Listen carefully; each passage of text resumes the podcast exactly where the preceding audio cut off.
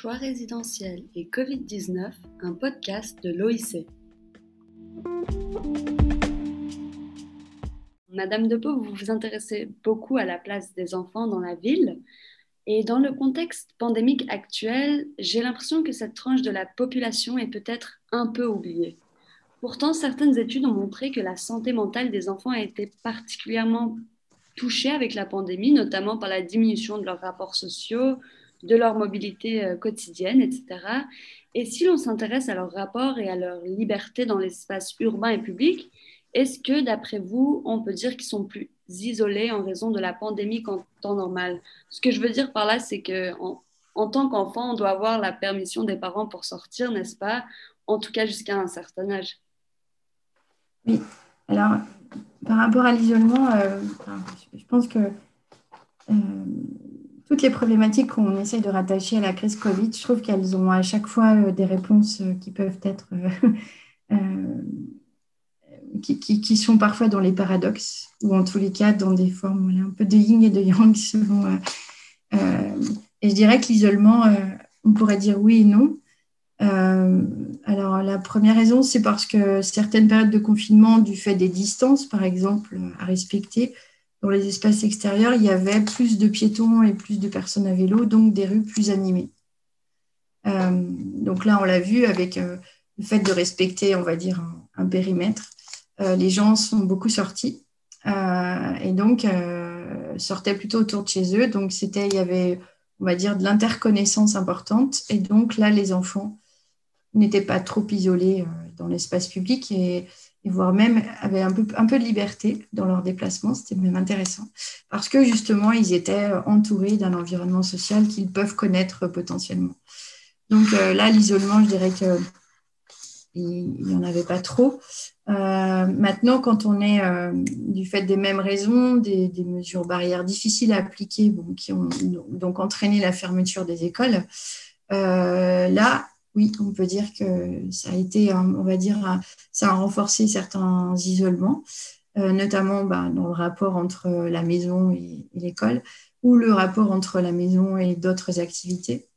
Euh, et je dirais que en fait, là où l'isolement a été le plus fort, c'est là où y a, où on a besoin d'organiser, où les choses étaient organisées. J'entends l'école, c'est un temps, un espace organisé les activités extrascolaires, c'est un temps, un espace organisé. Euh, et c'est vrai que le fait de ne plus pouvoir euh, aller à l'école, de ne plus avoir ces activités, certaines activités extrascolaires, en a quelques-unes qui sont restées, mais franchement euh, très peu.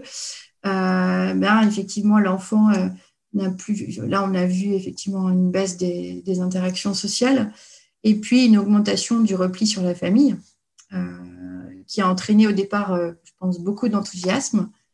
Tout le monde euh, voilà, vivait euh, ça comme un, retour voilà, à la beauté de la famille, aux relations, enfin voilà, des temps qu'on n'avait plus le temps de prendre, qu'on prenait enfin. des espaces ou, des, ou des, des, bouts de la vie de l'autre qu'on ne connaissait pas et qu'on découvre enfin, que ce soit l'enfant qui découvre la vie, enfin s'il y a du télétravail, le télétravail du parent, et le parent qui découvre le télé, la télé-école, et là qui découvre aussi peut-être la difficulté à enseigner, euh, ce que c'est que d'être enseignant euh, pour des enfants. donc, si au départ c'était très enthousiasmant, cet isolement, enfin en tout cas ce repli sur la famille plus qu'un isolement, ça aussi beaucoup conduit à des, conflits, parfois intrafamiliaux.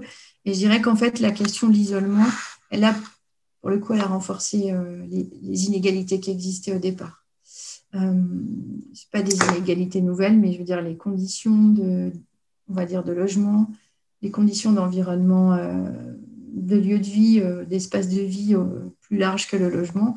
Là, je pense que ça, ça, a été renforcé et que dans certains lieux, oui, on peut parler d'isolement.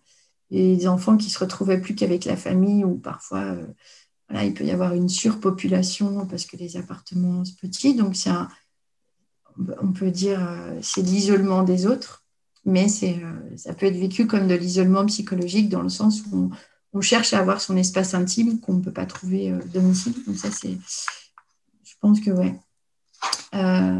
et puis l'isolement, je, pense que donc c'est dans le rapport à l'autre. Alors soit l'autre c'est un, milieu un peu informel qui peut rassurer. Donc je vous ai parlé de, des gens qui se baladent et qui, remplissent l'espace public alors qu'avant c'est des gens qu'on voyait pas se balader forcément.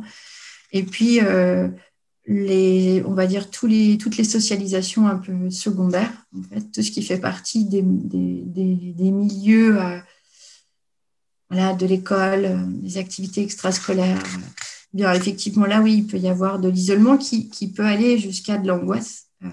Euh, un moment, on avait parlé, mais je pense que là, il faudrait quand même, avant de, qualifier ça, aller voir des études plus, voilà, plus suivies sur du longitudinal, mais on parle du syndrome de la cabane, par exemple euh, pour parler de ces enfants qui, euh, ayant été, parce qu'ils ont été longtemps isolés euh, du reste de tout ce qui, sort de la famille, bah, quand il s'agit de retourner à l'école, il y a une angoisse. En fait, il y a une angoisse à sortir de chez soi et, à retrouver le monde, le monde normal.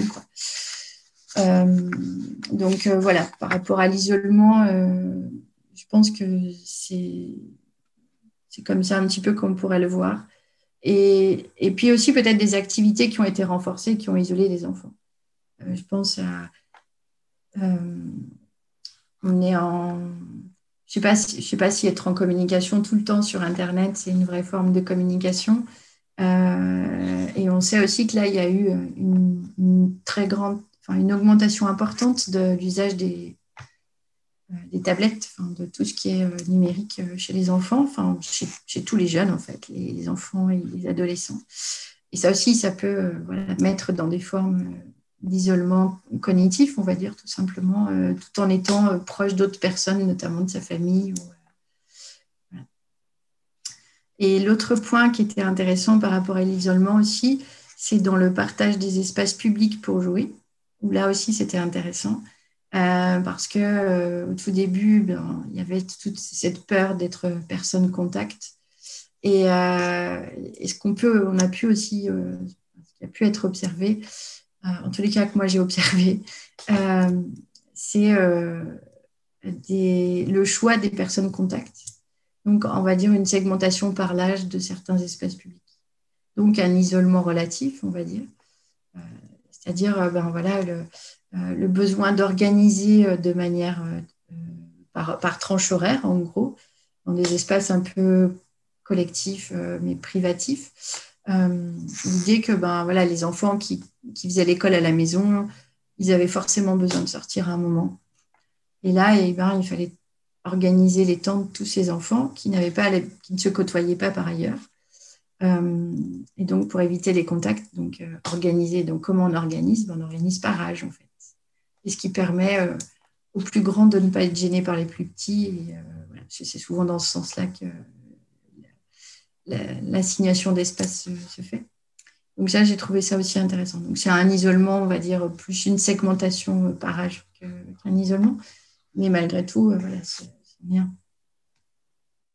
Et justement, si on, on continue dans l'espace public, euh, en tout cas, pendant la première vague, la diminution du trafic euh, automobile durant le confinement a beaucoup diminué, n'est-ce pas? Est-ce que vous pensez que ça, ça a pu permettre aux enfants la reconquête des espaces urbains et notamment des rues de nos villes?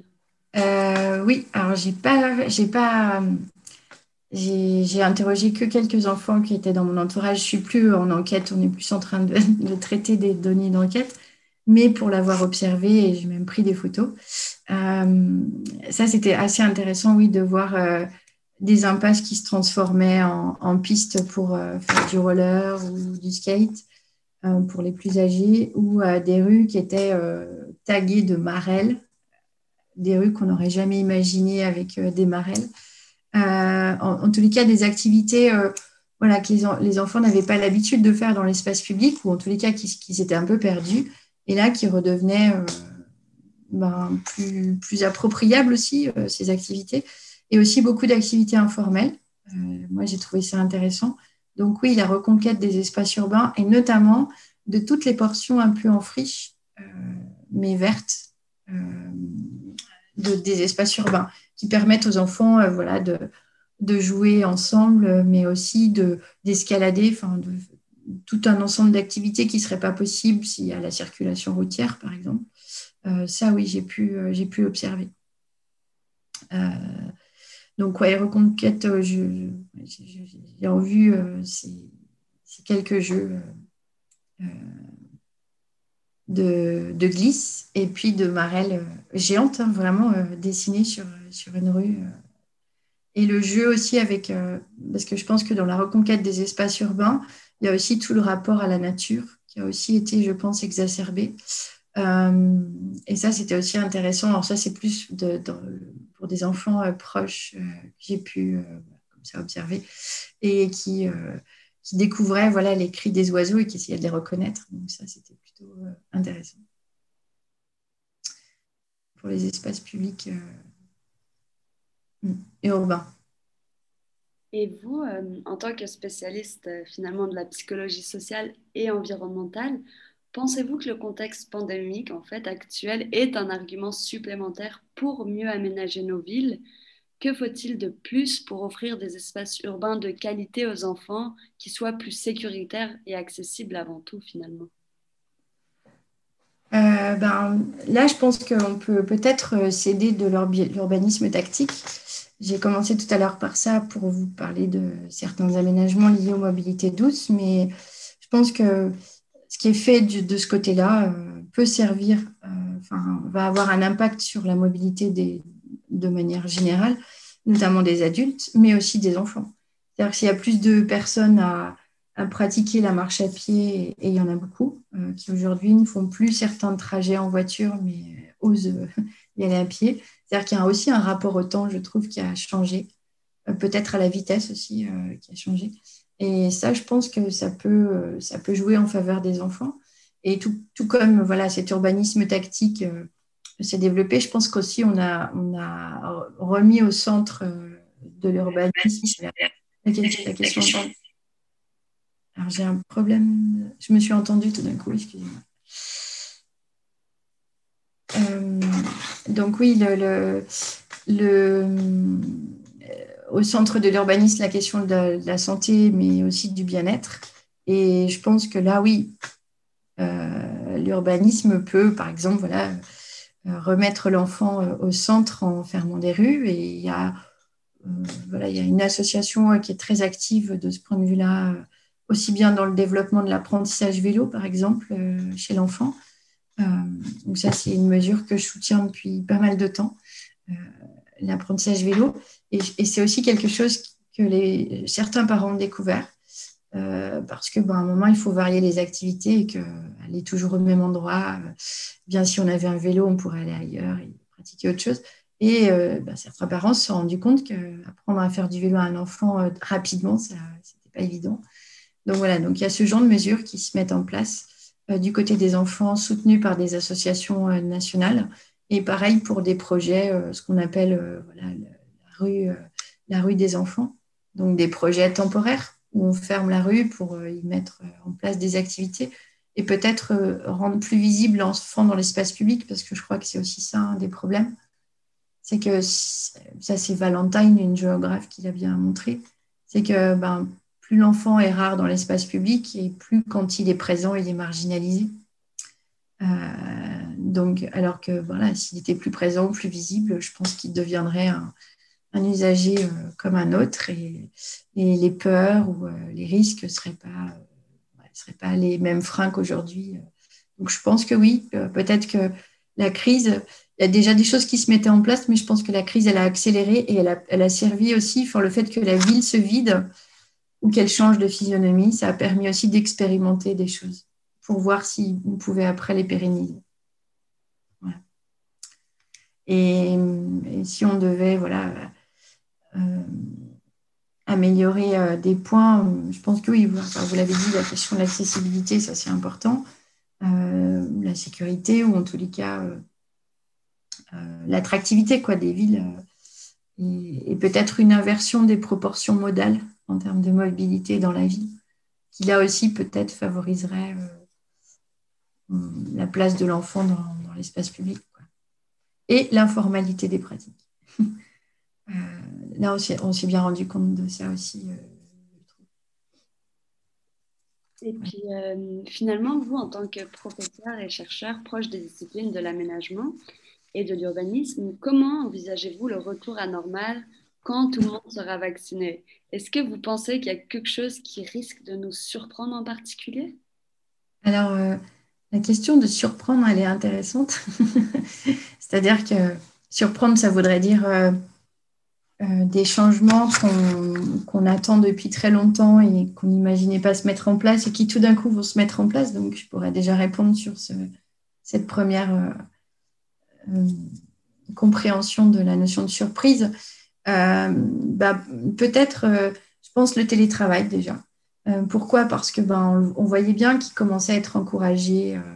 mais je pense que la crise a aidé à mettre en place les outils du télétravail, euh, que ce soit dans l'organisation vis-à-vis de l'employeur, la manière de déclarer le télétravail, euh, de le faire accepter aussi, et puis tous les outils qui vont avec pour faciliter euh, les échanges et la communication.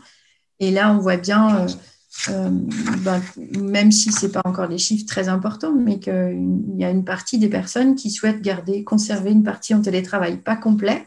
Là, on sait très bien que être isolé quand on est dans le monde professionnel, ce n'est pas, pas, quelque chose de on va dire, de, de très sain. Euh, mais euh, voilà, être euh, s'installer dans une part de télétravail et ça, je pense que c'est quelque chose, oui, peut-être surprenant dans le sens où ça mettait du temps à se mettre en place et que là, ben, il y a beaucoup de choses qui se sont développées rapidement, un peu comme, comme le vaccin en fait, qui s'est développé rapidement.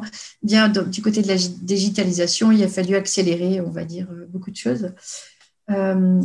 Un autre point qui pourrait être euh, surprenant, euh, mais qui m'inquiète un petit peu, euh, c'est l'inscription des gestes temporaires liés à la distance qui peuvent, qui risquent de s'installer.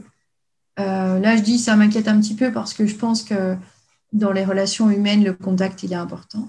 Et dans certains milieux, ça peut continuer à perdurer, c'est-à-dire que bien, on va réduire nos mobilités à longue distance. Donc ça, c'est aussi quelque chose qui peut-être euh, va être euh, plus rapide que ce qu'on attendait. Donc ça, c'est une autre forme de surprise. Mais euh, à rebours, la proximité sociale va, être plus grande. Je ne sais pas si je me fais bien comprendre. La distance physique va, va, être réduite dans nos mobilités, mais la, la distanciation physique dans les relations sociales ben, on va rester. Euh, alors, peut-être pas chez tous, parce qu'on voit bien euh, dans les populations jeunes le besoin de faire la fête ou la proximité là est peut-être pas. Euh, on voit bien qu'elle n'a pas cours, mais je pense que quand même, je ne sais pas si faire la bise à quelqu'un pour dire bonjour, c'est quelque chose qui va réapparaître très vite. donc voilà. Après, un autre point, mais peut-être, je ne sais pas si c'est la crise qui l'a accéléré, mais on voyait bien la tendance à dire, euh, voilà, il faut redensifier les centres-villes, c'est mieux d'habiter en centre-ville pour la question des services. Et on a vu là pendant la crise que ben, beaucoup euh, cherchaient, et on le voit aussi par rapport au prix de l'immobilier en Bretagne, dans certaines villes de Bretagne, euh, où ça part un peu en fumée, quoi, très vite. Et là, voilà, le, désir de retourner à la campagne pour vivre, donc l'importance du cadre de vie et peut-être euh, ben voilà, l'importance de, des espaces domestiques euh, dans le choix résidentiel, plus que finalement euh, l'espace du travail. Ce qui là peut être positif, mais peut être aussi un peu menaçant, parce que ça voudrait dire peut-être que ben, les employeurs ou certaines sociétés ne verraient pas trop mal finalement que ils allaient s'installer un peu n'importe où et que finalement, c'est personne de s'adapter et elles pourront s'adapter parce qu'il y aura le, télétravail et qu'ils auront leur cadre de vie.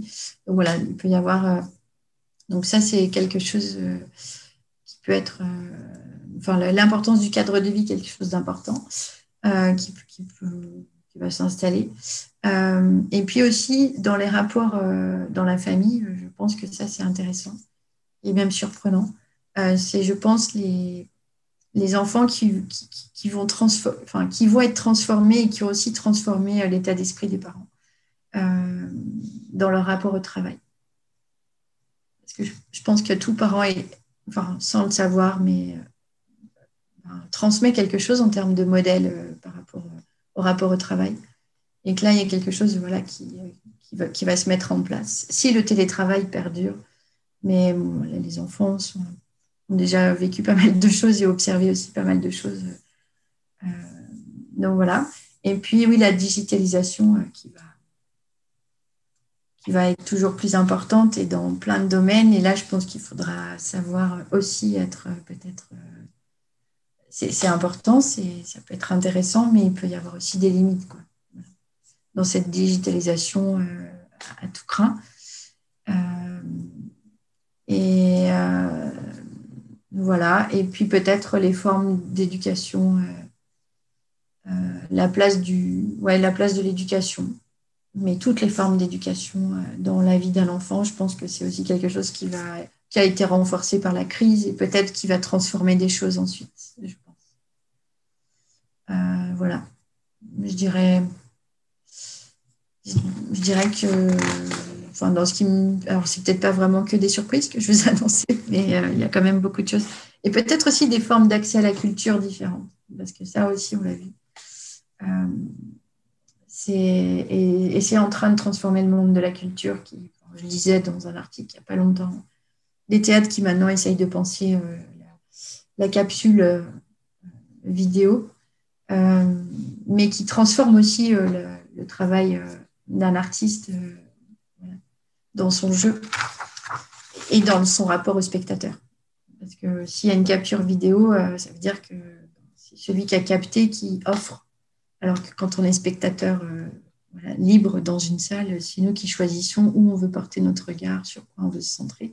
Donc ça aussi, c'est, je pense que ça, c'est quelque chose qui, va, qui a été euh, un peu accéléré, même si ça a toujours existé, le fait de filmer. Mais là, ça s'est vraiment généralisé le fait de numériser des œuvres. Je pense au Louvre qui a numérisé je ne sais pas combien d'œuvres. Euh, on peut, aller au musée.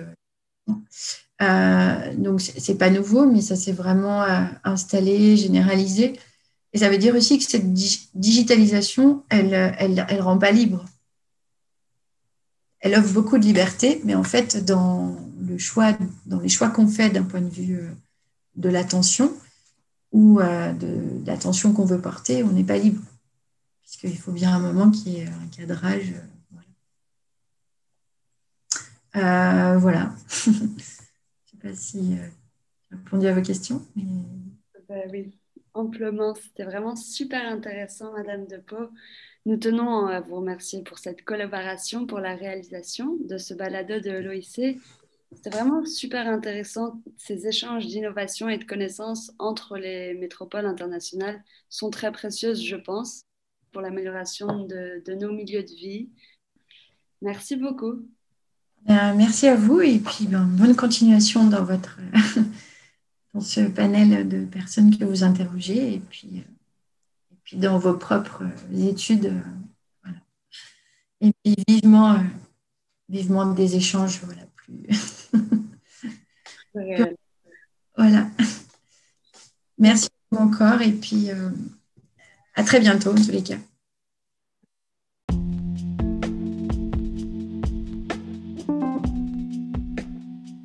N'hésitez pas à nous revenir avec des questions, commentaires et réactions sur notre site web à propos de cette discussion, mais également sur les prochains sujets ayant trait au choix résidentiel des ménages en temps de pandémie.